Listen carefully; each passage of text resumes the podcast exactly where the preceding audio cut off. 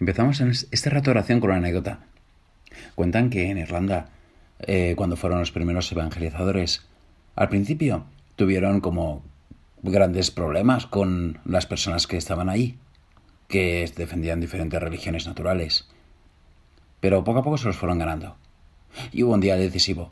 Se reunían los sabios de Irlanda, de los diferentes pueblos, para decidir si permitían o no a los, a los predicadores empezar a evangelizar. Cuando estaban en plena discusión, imagínate de noche, un día nevado, de repente apareció por un ventanuco, no se sabía muy bien dónde, de dónde apareció, un pájaro, un pajarillo, que venía de fuera, estaba claro. Estuvo por ahí un poco y después volvió a desaparecer por un ventanico, en plena noche. Hubo silencio.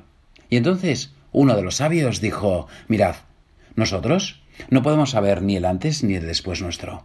Somos como este pájaro, no sabemos ni de dónde viene ni a dónde va.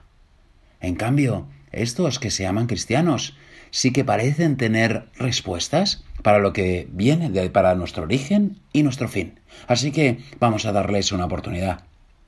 Pues hoy, precisamente, vamos a hablar sobre lo que viene después. Vamos a hacer oración sobre el infierno, el purgatorio y el cielo, en este orden. Vamos a tener la audacia de hablar de lo que será sobre de nosotros y eso siguiendo siempre con el Evangelio. Empezamos con el infierno. ¿Cuál es como la descripción que, que más que se puede ajustar mucho a lo que es el infierno? Pues ese, esa descripción que sale en bastantes parábolas, en la que Jesús dice, y allí, en las tinieblas, será el llanto y el rechinar de dientes.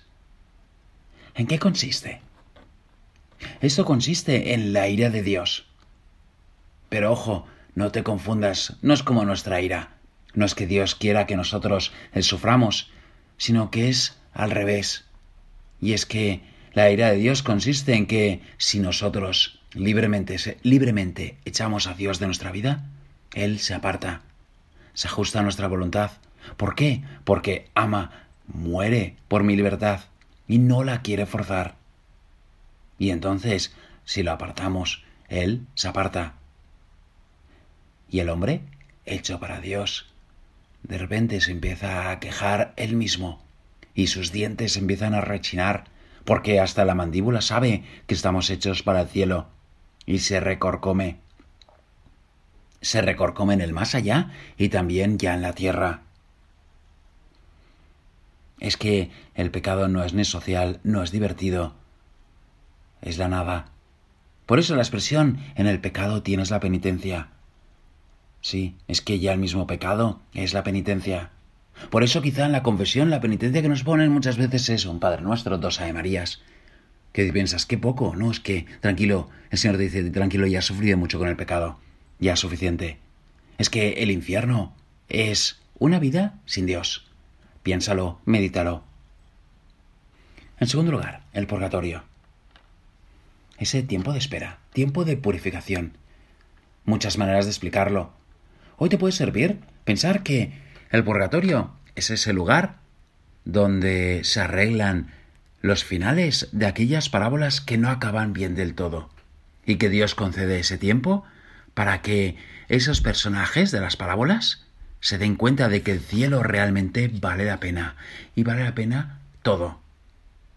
Por ejemplo, es ese lugar donde se purifican aquellos trabajadores de la viña que se quejaron a su dueño porque habían cobrado lo mismo que el que había trabajado una hora. Entonces tienen ese tiempo para darse cuenta de que el trabajo por Dios vale la pena, sea una hora, ocho horas, y que somos siervos inútiles. O después también es ese tiempo para que aquellas cinco vírgenes necias se den cuenta de que vale la pena amarrarlo todo, asegurarlo todo, para ir por el aceite y estar con la luz encendida. O también es ese tiempo que necesita el hermano mayor, mayor de la parábola del hijo pródigo para decidirse a entrar en el banquete, a no ser tonto, a no dejarse recorcomer por la envidia. Y nosotros, también ya desde aquí, desde la tierra, colaboramos rezando por ellos por las almas del purgatorio, para que se vayan purificando en ese sentido y también cambiando nosotros, acelerando ese final de la parábola también en nuestra vida, para ser más prudentes, para no dejarse llevar por la envidia, para darse cuenta que somos siervos inútiles. Así que el purgatorio a mí también me acerca en esta vida, no solamente para rezar por las almas del purgatorio, sino también para yo también ir cambiando. Y el cielo, por último, es ese lugar preparado por Dios. Lo tenemos escrito en el Evangelio. Jesús que en un momento dice, os, os, estoy preparando una estancia, me voy para prepararos un lugar, y cuando ya esté, te vendré a buscar. Qué bonito, ¿verdad? Es que el cielo no es un lugar ya fijo, es un lugar que lo podemos ver que está en preparación.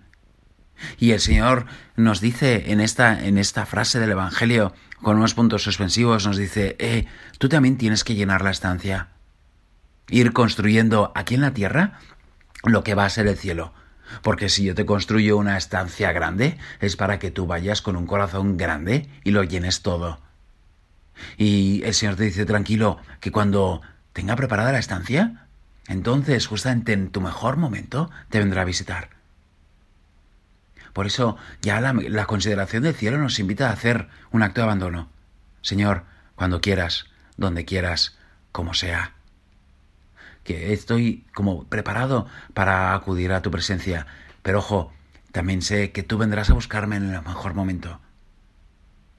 Y podré agradecer también todos los días de mi vida. Acabamos con un punto de, un punto de forja. El, me parece que es el 1006, en el que dice, San José María, porque cada vez estoy más convencido que el cielo es para aquellas personas que han, sabido ser felices, muy felices ya aquí en la tierra. A la Virgen le pedimos que nos ayude a considerar el infierno, el purgatorio, el cielo de esta manera, que nos, nos impulse pues a darnos cuenta de la fealdad del pecado, a darnos cuenta de que vale la pena ir al cielo ante todo, sobre todo, y en tercer lugar, para ir rellenando nuestra estancia. Porque tranquilo, cuando esté lleno, cuando esté llena, cuando sea el mejor momento, el Señor nos llamará.